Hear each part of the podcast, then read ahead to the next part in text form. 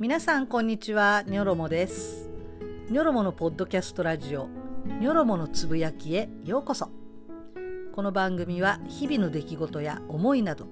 つれづれなるままに自由にニョロモが語り倒すという番組です。お得情報満載というわけではないですが一緒に時間を過ごしていただけませんか？ぜひお付き合いください。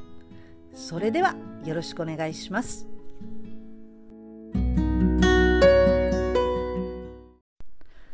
皆さん、こんにちは。ニョロモです。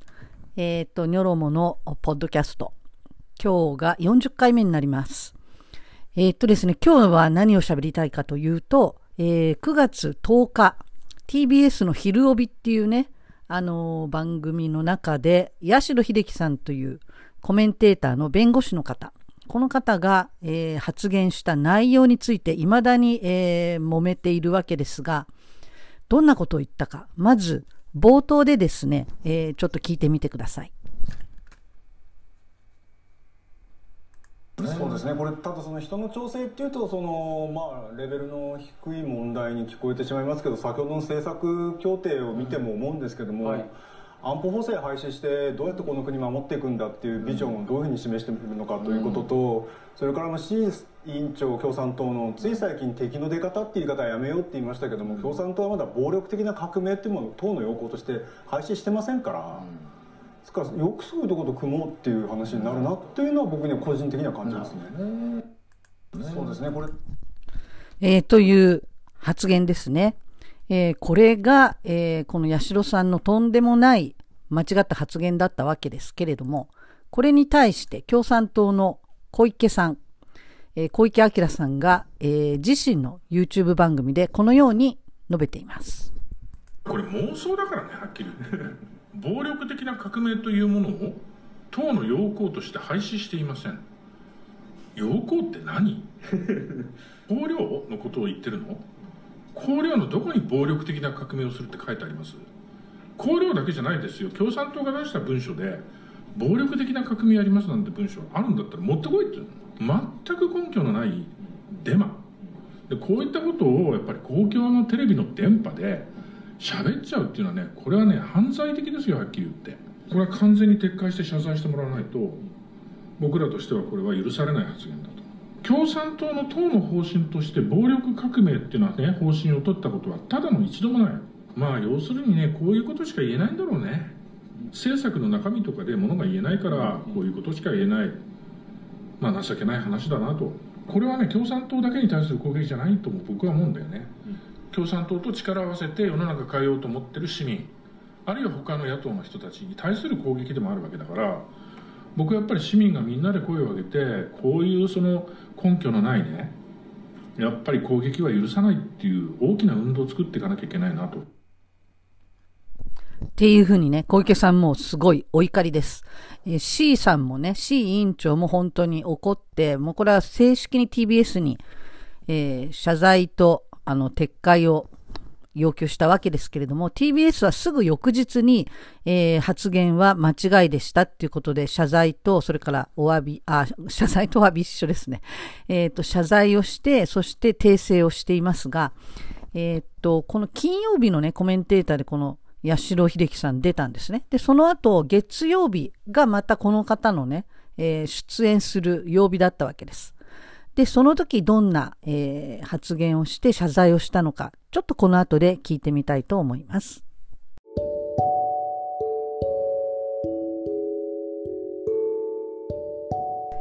えっとですね、この後、えー、八代さんは13日月曜日の、えー、出演の時に謝罪をしました。ただね、これが謝罪に全くなってなかったんですね。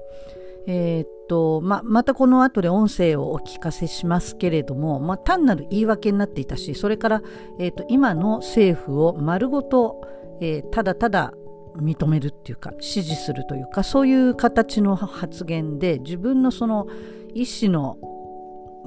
入っている言葉ではなかったし、えそれに対してまた多くの、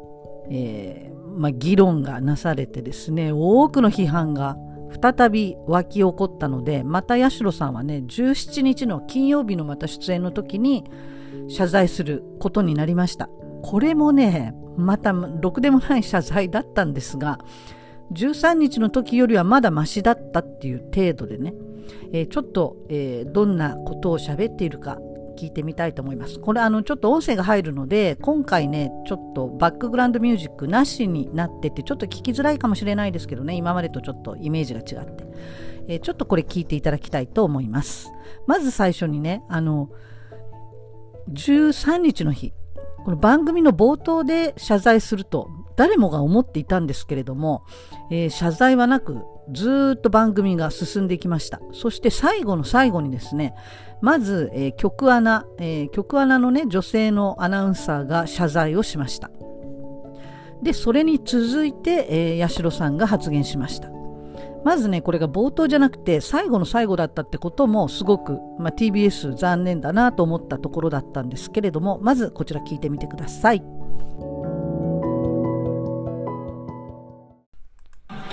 先週の私の発言についてですが、えー、私の認識は閣議決定された政府見解に基づいたものでした。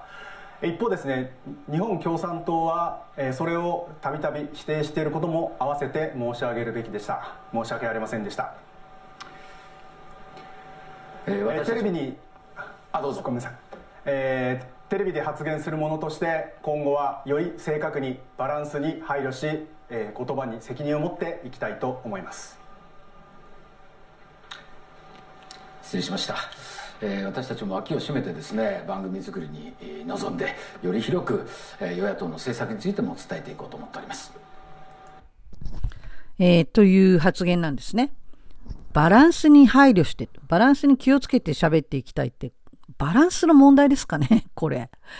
えっ、ー、とバランスの問題じゃないと思うんですよねあの、間違ったこと言っちゃってるわけだからね、完全に。で、えー、これでまたもう非難殺到になったわけです。それで、えー、それに対して、やはり小池さんは、あこのように怒ってらっしゃいましたね。ま、実際に問題の発言を行った八代秀樹氏がですね、自らの発言が事実無根であったことを一切認めずに、まあ、筋の通らないうん弁解をするものであってこれ全く謝罪には値しないと。謝罪ではなかったと。謝罪になってないと。謝罪になってないと。考えます。でこういう発言をそのままその局のアナウンサーの訂正と謝罪の発言の後でそのまま流した TBS の姿勢もこれ厳しく問われることになると。いうことを申し上げたいと思います。でそれとですねあの同時にこれは放送この間の報道全体についてこれは TBS のこの番組のみならずですが今総選挙目前なわけですよね。で総選挙目前にして一政党の党首選びをですね延々とこのね放送し続けるということがねこれはあの放送の中立性という点から見て看過しがたいものではないかなとで同時にその中に野党について取り上げるとこういう不当なですね攻撃まがいのことを、まあ、行うという発言が出るともっとやはり公正中立な報道に、まあ、徹しないとこれは民意を歪めることになってしまうということを強く指摘をしたいと思います。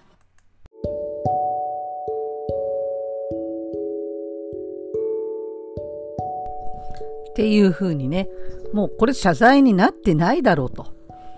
えー、で、八代さんっていうのは法廷に立つ時間よりも、スタジオ滞在時間の方が長い電波弁護士なんていうふうにね、ネットでも揶揄されている方なんですけれども、この方ね、えっ、と、今は弁護士なんですけど、弁護士になる前は判事だったんですよね。確かね、えーと、司法修士生終わってから4年間ぐらい判事をやって判事っていうのは裁判官ですね。裁判官をやってから、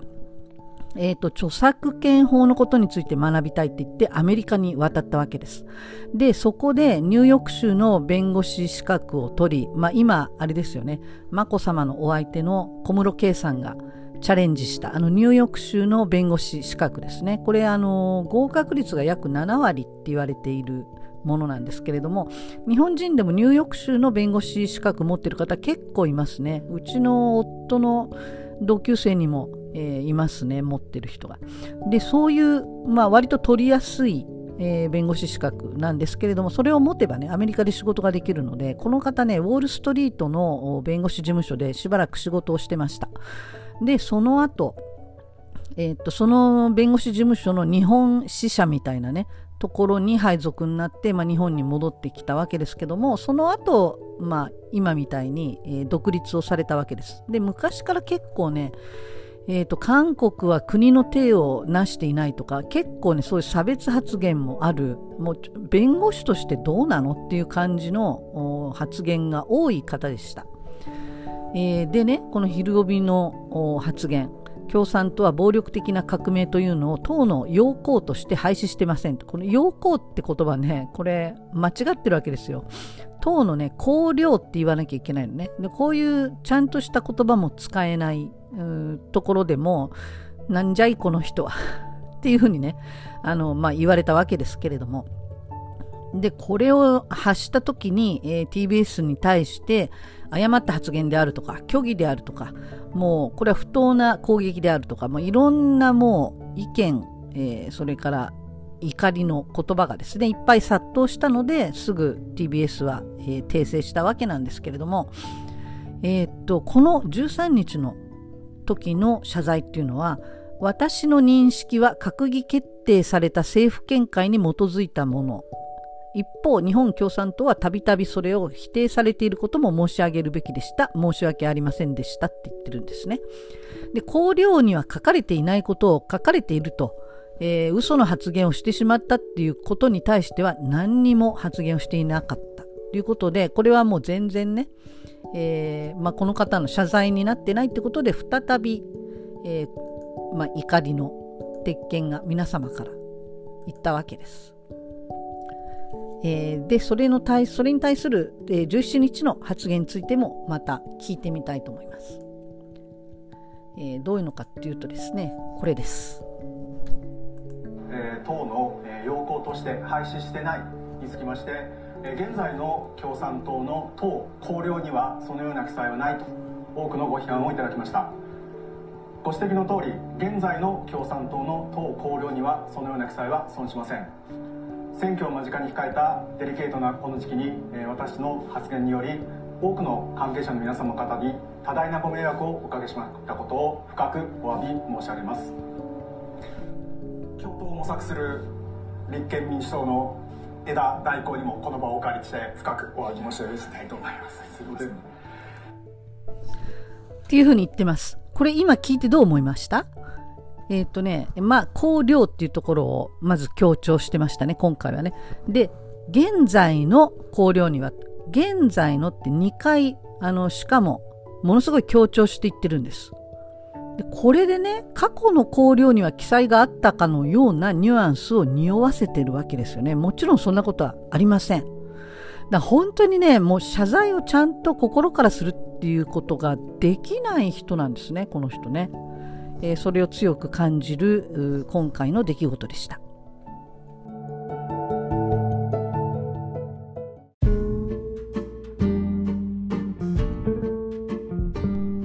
ニョロモのつぶやき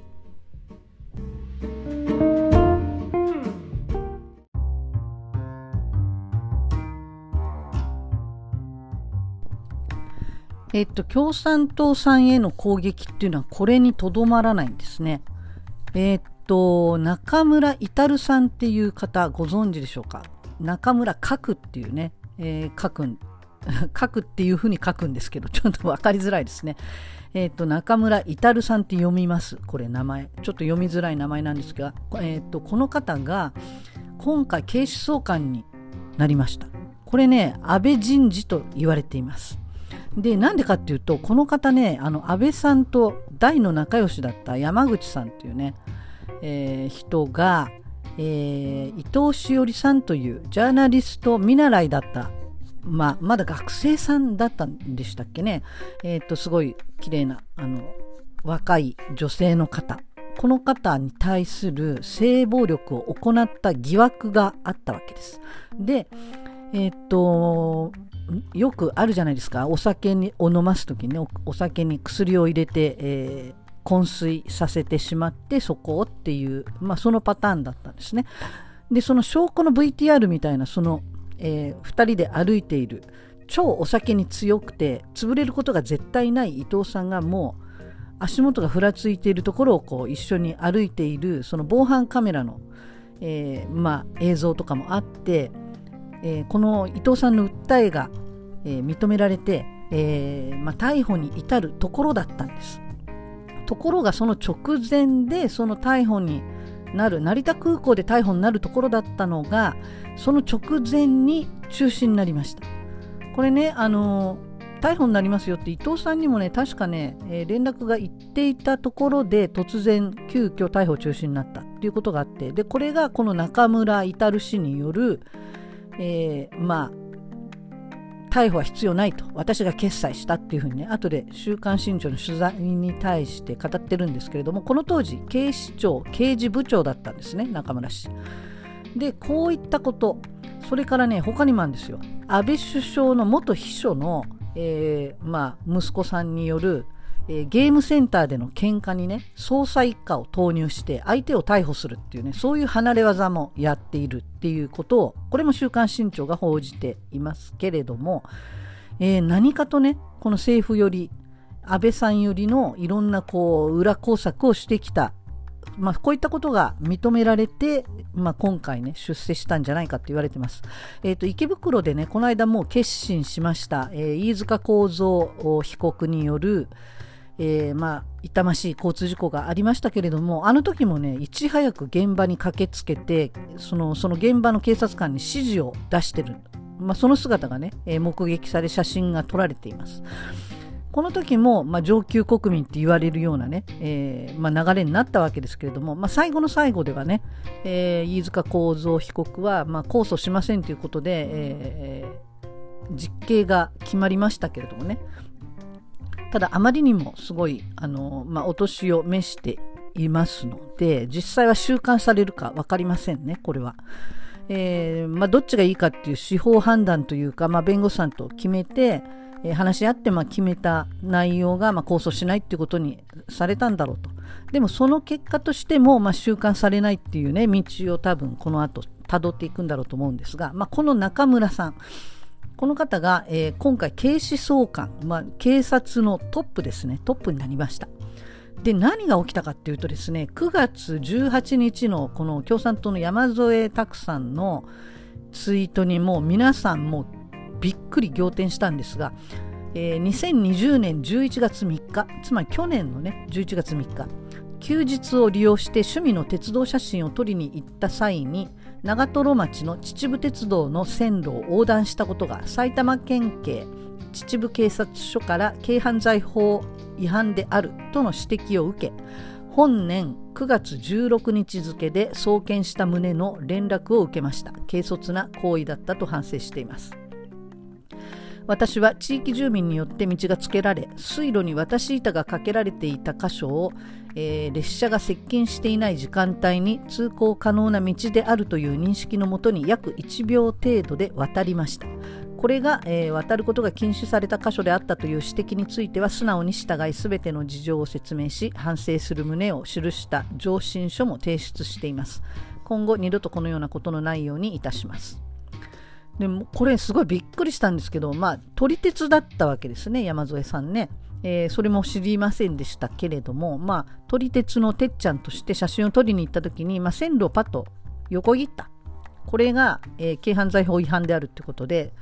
去年の11月の出来事を約1年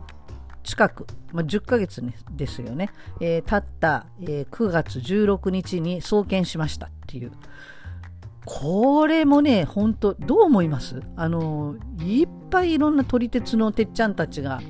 まあ、最近ね、本当に良くないことですよ、もちろん。良くないことですけど、わーわーわーわー、まあ、いろいろなところで問題を起こしていますけれども、誰一人送検は、まあ、誰一人とは言いませんけど、でも送検されるまでになってないですよね。多分、えー、1回目のまあ、お咎めとしては厳重注意っていうかもう二度とやんないでねっていう話で終わる話ですよね。これタッチションとかも軽犯罪法ですけどあと例えば自転車の無灯火ね夜の無灯火とかも。ま、その程度のその程度って言ったらもちろんね良くないかもしれません。良くないかもしれませんけども、ま、罪は罪としてね、まあ、そういう法律があるわけだからそれは認めなければいけないけどなんで1年ぐらい経った今頃山添さんが山添さんだけがいきなり送検になったんですかねこれ。不自然じゃないですか。で山添さんね、まあ、結局これは受け止めて厳しいご指摘ご批判知った激励をたくさんいただきありがとうございます。頂戴したご意見を受け止め率直に反省し今後同じようなことがないよう気を引き締めます。またご心配の声も複数いただきました。感謝申し上げます。これまで以上に頑張ります。ということでねもうこれ1万8000のいいねがついてますけれども、えー、これねまさしく警視総監に中村至氏がなった直後にこんなこと起きてるんですよね。分かりやすくないですか？こういうことが本当に次々多分起きていくとそのね公安がもう狙ってるっていうもうこのことが正しいっていうふうに皆さん思ってる人いっぱいいるんですけれども別に公安って自民党があいつらに貼り付けって言ってる話であってこれ違いますよね。あの何て言うんだろう本当に国の組織として動いてるというよりは本当に共産党をただ敵視してやってるっていう感じです。えー、今本当にね今っていうか、まあ、前からそうだったんだと思うんですけど昔のね、えー、角材持ってあのなんだろう暴力的なデモをやっている中核派とかあのそういうイメージでいると思うんですよね。えー、それとはまた違いますからね共産党さん。共産党っていうとその中国ソ連これと同じだっていうふうに思う方多いんですがこれも全く違います、えー、日本の共産党は中国共産党に対してものすごい批判をしていますこれはねあのちゃんと党として批判を出していますので、まあ、こういったこともねみんなあのわからないことが多いと思うんですけれどもイメージで間違ったイメージで、えー、考えないようにしていただけたらなと思います。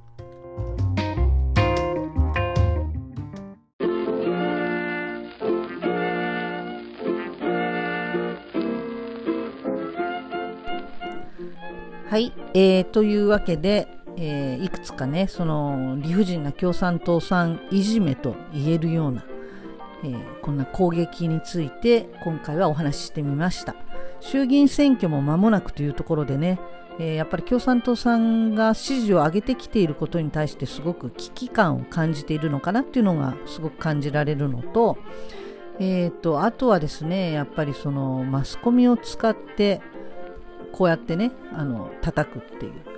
こういうことも本当良くないなと思います。で、えー、私たちはねあのものすごい東京都で5000人以上の新規感染者あのコロナのねデルタ株が大流行して新規感染者が5000人を超えていたあの中で五輪を、まあ、オリンピックをですね強行した菅政権に対してみんなすごく怒っていたのにでその状況がもうちょっと良くなってきて数字が下がってきて今東京はもう1000人は切ってますよね。800何人とかもっと減ってるかもしれないですね今。ただ大阪なんかまだまだひどい状況で、えー、自宅療養療養とは呼べないですね。自宅に隔離されてたり、まあ、ホテルに隔離されてたりして全然治療が受けられないで随分ひどくなってからしか病院に行けないという悪循環ずっと続いていますがえーと、そういうあのコロナ対策に対する、えー、私たちのあの時の怒りっていうのがだいぶトーンダウンしてきて、えー、収まってきてしまってますね。次の総裁選自民党の総裁選誰になるのかな？高市がいいのか？河野がいいのか？岸田がいいのか、えー、それとも野田聖子がいいのか？なんてことにねあの振り回されている。でそんな中で自民党支持がまた少しずつ上がり始めてるんですね。日本人がなんでこんなにねあの忘れっぽいというか喉元過ぎても全部もうケロッと忘れてしまうっていうのはもうずっと繰り返されていてその辺をね自民党さんはすごくよく分かってるんですよね。だから連日連日この総裁選のことを報道させていると。えー、こういうことにごまかされないでやっぱり、えー、これまでのコロナ対策とか経済対策がどんなことはされてきてどんなひどい目に遭ってきたのか今までの全てねもう桜を見る会から森友から全部思い出して、えー、自民党がこのまま続いていいのっていうことにねあの立ち返ってやっぱり選挙を迎えたいなと思います。えー、皆さんもね、ぜひ、あのこの先もまだまだあのそういったマスコミ合戦は続くと思いますけれども、えー、一番大事なところを忘れないで、えー、見逃さないで、えー、選挙の日を迎えられたらいいんじゃないかなと思います。えということで、えまた、えーお会いしましょう。今日はここまでにしたいと思います。え最後まで聞いていただきありがとうございました。じゃあまたね。バイバイ。